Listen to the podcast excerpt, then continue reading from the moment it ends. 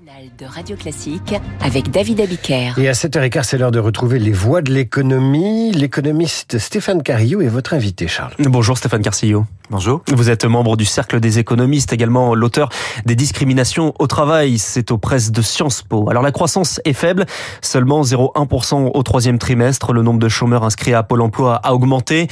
Est-ce que c'est le retour, de, le début d'un retournement?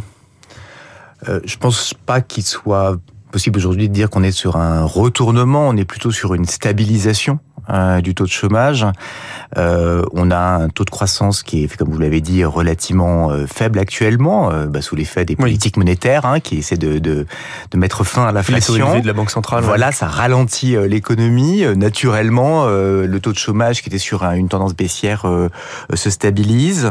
Il y a quelques années, avec ce type de taux de croissance, ce niveau de taux de croissance, on aurait eu une hausse plus marquée. Du taux ça veut dire qu'aujourd'hui, le marché résiste mieux? Le marché résiste mieux pour un point donné de, de croissance. L'économie française a tendance à créer plus d'emplois euh, qu'auparavant et du coup résiste mieux à ce ralentissement, euh, à ce ralentissement de la, de la croissance.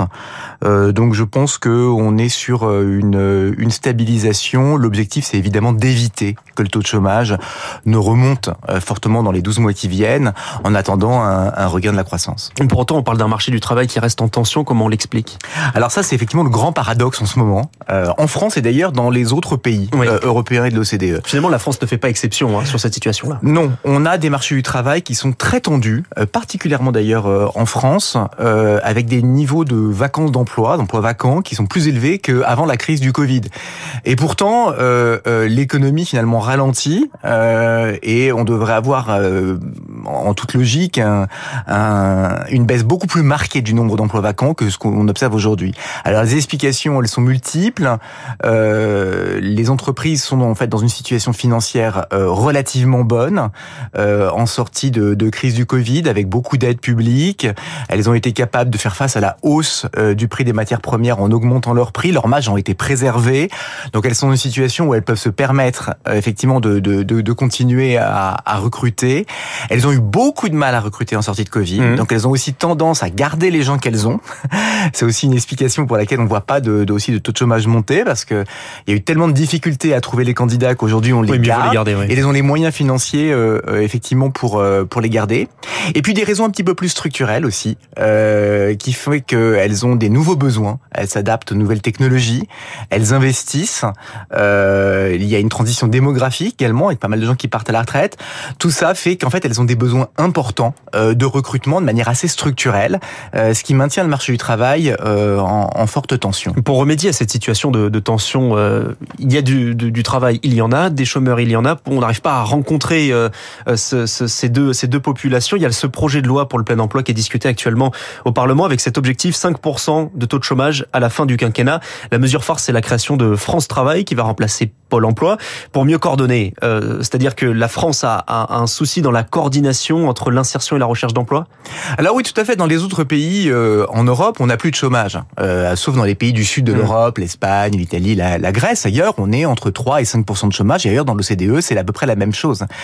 Quand on a des fortes tensions sur le marché du travail, mais qu'on a un taux de chômage à 7%, on se dit on a certainement encore quelque chose à faire euh, du point de vue de cet appariement entre chômeurs et vacances d'emploi. On peut faire mieux. Et donc, euh, plusieurs réformes ont essayé de, de, de lever les freins au mmh. retour à l'emploi. Alors, il y a parfois des freins monétaires, incitatifs, euh, des allocations qui sont sûr, trop, ouais. trop longues ou trop élevées, ou des conditions de recherche d'emploi qui sont pas suffisamment strictes. Et puis parfois il y a des freins non monétaires, des problèmes de, de, de finalement de, de mauvaises allocations géographiques entre les demandeurs d'emploi qui sont d'un côté et dans une oui. région et les emplois qui sont dans d'autres villes, des problèmes de qualification ou des problèmes tout simplement euh, de permis, de garde d'enfants, etc. Donc le, le, la, la, logique a été euh, jusqu'à présent de s'attaquer au, au au problème d'incitation monétaire, c'était la réforme de l'assurance chômage. Ouais, on va y vous venir, vous souvenez Et puis maintenant, le, le, le, le, package important qui vient sur euh, au Parlement, c'est la création de France Travail pour ouais. améliorer cette capacité du service public de l'emploi euh, de faire rencontrer les demandeurs d'emploi et les offres. Et les bénéficiaires du RSA seront intégrés euh, à France Travail. Les bénéficiaires du RSA qui devront avoir 15, 15 heures d'activité hebdomadaire en échange.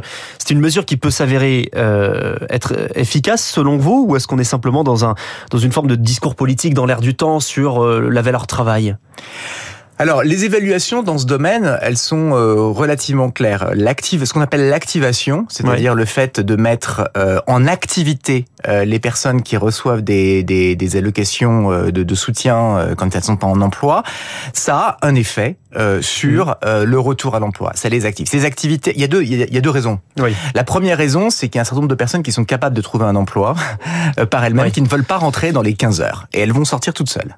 Ça, c'est un effet exempté. Et puis, il y a un effet ex c'est que ces activités, elles sont, elles ont une vocation. Euh, c'est pas n'importe quoi. Ce sont des activités qui sont de la formation, par exemple, ou des euh, expériences en emploi, euh, des stages pour certains, euh, euh, ou des activités de recherche d'emploi très intensives. Et donc ça, ça améliore aussi l'employabilité des personnes qui sont éloignées de l'emploi. Donc c'est-à-dire qu'il y a un décalage entre la formation des personnes qui sont aujourd'hui sans emploi et les besoins du marché? Alors oui, très clair. Euh, les employeurs aujourd'hui, euh, pour euh, près de la moitié d'entre eux, lorsqu'ils ont des emplois vacants qu'ils n'arrivent pas à, à pourvoir, euh, se plaignent de ne pas avoir de candidats ayant les bonnes compétences. Oui. Et donc euh, ça, aujourd'hui, ça reste euh, un des freins importants à la baisse du chômage.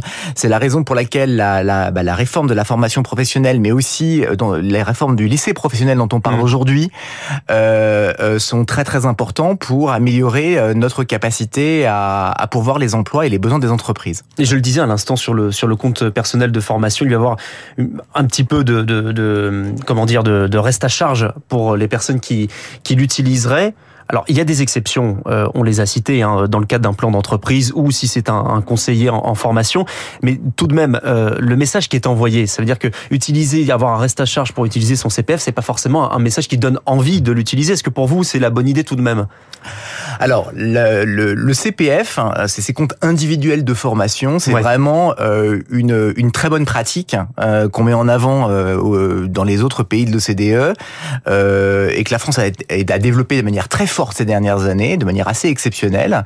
Euh, pour, et c'est très efficace pour changer la la, la culture de formation. La mmh. France avait un problème, il y avait une culture de formation très faible, avec un accès à la formation relativement faible des adultes une fois sortis du système éducatif.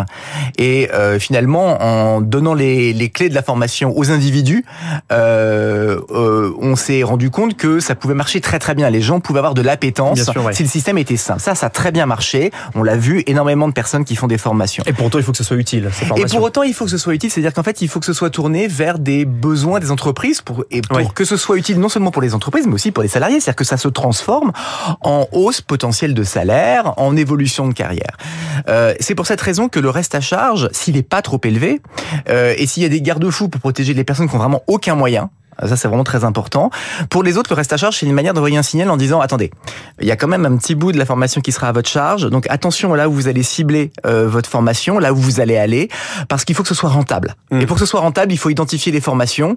Comme vous êtes pilote euh, de votre formation, il faut que vous ayez identifié, avec l'aide de conseillers, celles où il y a des débouchés. Euh, celles qui vont vous décrocher, euh, permettre de décrocher d'autres postes.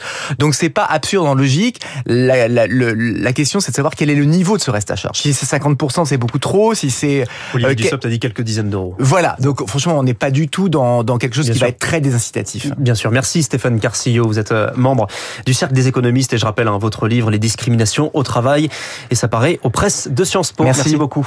Charles, vous quittez le travail pour une semaine. Vous vous allez prendre quelques jours de vacances. On retrouve François Geffrier lundi à 6 pour la matinale de l'économie. Dans 5 minutes, les coulisses de la politique ou comment le voyage d'Annie Hidalgo en Polynésie française donne du grain à moudre à son opposition radio classique. 7h20.